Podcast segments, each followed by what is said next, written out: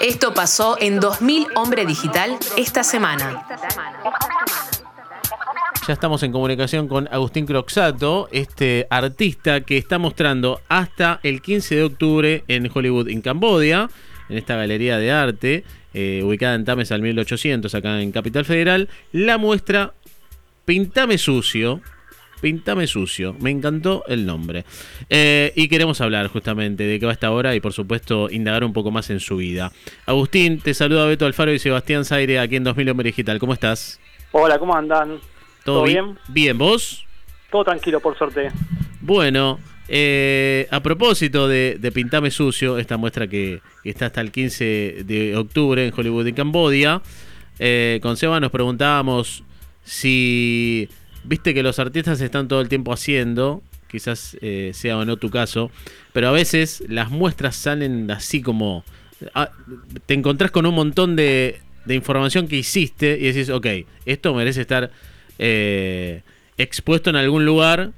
O si, o si ya lo o si la, ya la venías pensando, ¿cómo, cómo, ¿cómo nace Píntame Sucio, por ejemplo? Tal cual, mira, las pinturas de la muestra, en realidad yo las fui haciendo como si estuviera en el colegio pintando y alguien me dijera, pintate a un punk o pintate a un skater. Son pinturas que las hice como muy sin ningún, sin mucho esfuerzo, ¿viste? Eh, y la idea de la exposición de Pintame Sucio es como juntar todo y mostrarlo todo de una vez. ¿Viste? Sí. ¿Vos, eh, cuándo se inauguró la muestra? La muestra se inauguró en. Esto fue octubre. Estamos Estamos en septiembre. el 25 de agosto. ahí va, ahí va, ahí va. 25 de agosto se inauguró la muestra. Bien, bien. Y vos estuviste obviamente algunos días ahí en Hollywood en Cambodia presenciando, me imagino, ahí eh, charlando con, la gente que fue a visitar la muestra. Claro, claro, sí, sí. Ahí va. Estuvo, estuvo bueno, fue bastante gente a la inauguración, así que muy contento. Bien. Hola, Gus, ¿cómo estás? Sebastián te saluda. ¿Cómo estás, eh, Gracias por coparte con la charla. Eh, teníamos muchas ganas de charlar con vos porque le había comentado a los chicos que había estado en tu, en tu muestra y, también eh, un poco entender eh, esa sensibilidad que hay en los cuadros y en las cosas que pintás, ¿no? Porque pueden vos podés ver el, tu cuadro o lo que, lo que estás presentando en esta obra. Y son un montón de situaciones entre está lo, lo, naif y, las, y los personajes de ciudad, también están estos lugares que habitaste seguramente como como adolescente, eh, tu barrio, las identidades. Y también mezclado con, con un sonido, con esto, esto, esto que hablábamos recién, que, que, es eh, donde habitas también eh, musicalmente, que es el punk, ¿no? Entonces se mezclan estos personajes de crestas con gatitos, con señoras que están paseando un perro. Digamos, ¿cómo se da eh, esa sensibilidad o cómo se da esta cuestión de pintar o, o trasladar en un cuadro estas situaciones que seguramente pasan a diario en los ojos de cada uno, ¿no? Claro, claro. Sí, tal, cual. O sea, son todas cosas, situaciones y la realidad es que es una mezcla de cosas de uno, de experiencia, ¿no? Eh, de ser nada, adolescente, ir a recitales y estar en el punk. Y también, viste, como que siempre me gustó pintar y dibujar. Eh, entonces por ahí tenía como esa cosa de, de acordarme después de algunos, de las ropas, eh, y las situaciones nada, como por ejemplo los ovelos, mm. son situaciones que todos pasamos, calculo que cualquiera de Buenos Aires que, que fue a recitar Spunk en los noventas, fines de los noventas, tuvo alguna experiencia con los ovelos. Eh, y también yo, viste, andaba en skate en el Parque Rivadavia en los años noventas. Entonces también era un lugar, Parque Rivadavia era un lugar que había de todo, viste, había punks, había skaters, eh, había gente rapera, había no sé, skinhead, todo. Su cultura. No, eh, Agustín te iba a decir que hay una. Eh, hay una obra muy representativa de todo lo que estás comentando, que es el Todos tus muertos en vivo en cemento. Años noventas, así está titulada esta obra, que la verdad hay muchísimo detalle en la obra, vos comentabas eh, de los ovelos. Bueno, hay dos ovelos, uno con cresta verde y otro roja, eh, pegándose con cinturones, ¿no? Con, con, con- con tachas. Un clásico de los 90. Sí, después Está- está, sí. después está el punk con cresta verde que está vomitando a uno del staff, ¿no? De todos tus muertos. Y está el, sí, como que está escupiendo, ¿viste? Que Sí, nada. Y está el Rasta a un costado del escenario ofreciéndole un cigarrillo de marihuana a alguien que parece ser como cierta seguridad del grupo, ¿no? Y hay No, un, increíble. Hay un Ricky. Espinosa saliendo de un pasillo también. eh, que, ¿no- ¿Lo ves? Ajá, sí, no me, no me había dado cuenta que era Ricky. Ah, va, por la remera, ahí va, sí, sí, el Gin y el Jan tiene. Sí, es que está a un costado del escenario. Digo, eh, presenciar la, Es la, la- la muestra de Agustín eh, parece que es como un...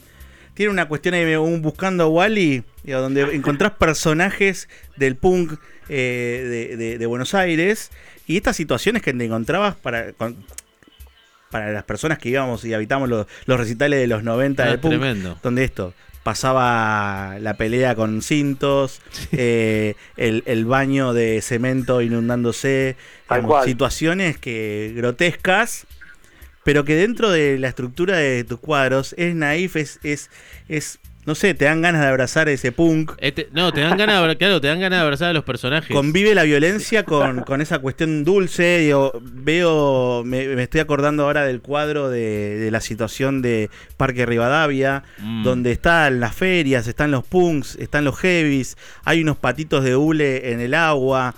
Digo, hay como situaciones eh, muy, muy sensibles, pero con esa violencia y con esa, esa tensión de todos los días, ¿no? De lo Tal que cual, significa sí. la ciudad. Tal cual, sí, porque creo que tienen esa cosa como nostálgica, como que lo veo con- como una cosa linda. Lo que me pareció también que quise hacer en algunas pinturas son capturar como un momento especial con todo lo que tiene alrededor, como si fuera una especie de máquina del tiempo, como de cápsula, Mm, de un momento, y todo lo podés ver en una pintura sola, ¿viste? Que puede haber muchas escenas, como la de Todos tus muertos, que no sé, está el tipo que se le cayeron las llaves, que a todos nos pasó. ¿viste? Claro. Sí, Perder pero las llaves en el pogo, olvídate. o que te roban la billetera, eh, el que está, viste, está meando en la esquina porque no, no quiere ir al baño. Claro, claro. O- todas situaciones que a todos nos pasaron, viste. ¿Cuán- ¿Qué Eh, cantidad de, de obras están expuestas en Hollywood en Cambodia de esta muestra? Hay eh, 15 pinturas Ajá, hay en la muestra. bien. Y esto, como me decías al principio, eh, se fue dando porque te encontraste con ese material y eh, en base a esto te quería consultar si tuviste que dejar cosas afuera. Digo, porque quizá por una cuestión Eh. de espacio de Hollywood en Cambodia. eh, ¿Tenés otras obras que tranquilamente podrían estar en esta muestra? En realidad lo que pasó fue que Darío, el que se encarga de la galería de Hollywood en Camboya, Ajá. Me contactó para hacer la muestra porque a él le gustaban mucho las pinturas que venía haciendo y aparte Darío también era parte de... Es como que me gustó mucho exponer en Camboya porque es un lugar que la gente que la maneja estuvo en esas pinturas de alguna manera.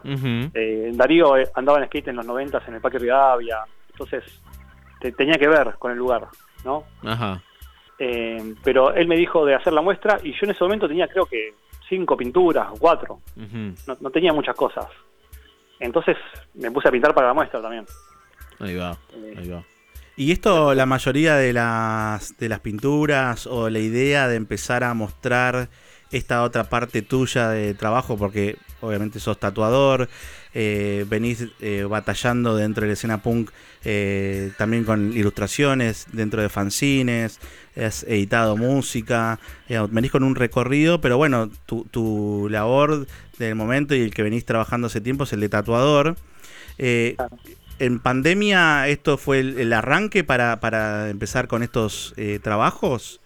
La verdad que sí, de, una manera, de alguna manera sí porque mm, eh, me puse a pintar un montón, viste, en pandemia, porque no, tatuar no se podía, ¿no? Y me puse a pintar y como que fui probando, fui pintando como si pintaras, no sé, como bien suelto, ¿no? Entonces vas haciendo la pintura de lo que te, te parece, no sé, un gatito o un perrito o cosas que a mí me parecen simpáticas, en realidad. Generalmente las pinturas las que hago son todas porque me parecen graciosas o, o divertidas. Eh, no tienen como algo muy como magnánimo, ¿viste? Está clarísimo, sí. Sí, pero bueno, pero tiene esa cuestión también, esa energía de convivir, esto que decíamos antes, la tensión con algo lindo, con los colores, con una cuestión que uno por ahí recuerda la noche con oscuridad, con, con esa cosa de tensión, pero acá estamos viendo situaciones donde convive todo, digamos, la tensión y lo bello de disfrutar de tirarse en una en una fuente, en una plaza, No, jugar dentro de una fuente, ¿no? Tal cual, tal cual.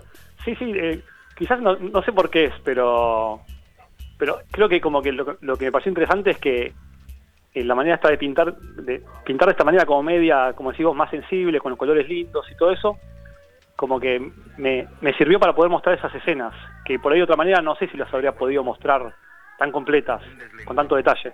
Claro, claro. Agustín, entonces hasta el 15 de octubre, de martes a domingo de 18 a 22, entrada libre y gratuita. Perfecto, sí, exactamente. Ok. Eh, todos Ahí. invitados, todos invitados. Tames 1885, Hollywood en Cambodia, acá en la ciudad autónoma de Buenos Aires. Agustín, te agradecemos muchísimo la comunicación. Bueno, obviamente yo que todavía no fui, espero cruzarte y si no voy a ir a, a ver esas hermosas obras que, bueno, ya las pude ver a través de tu cuenta de Instagram, pero la idea es ir y ver ahí, ¿no? Sí, Encontrarme súper- con esos personajes. Súper recomendable. Es, es una buena experiencia para estar mirando los detalles de cada uno de los cuadros. Agustín, te súper agradezco, te mando un abrazo enorme y gracias por la charla. Muchísimas gracias a ustedes y un abrazo grande. Escucha 2000 Hombre Digital todos los martes. De 20 a 22 Radio Colmena.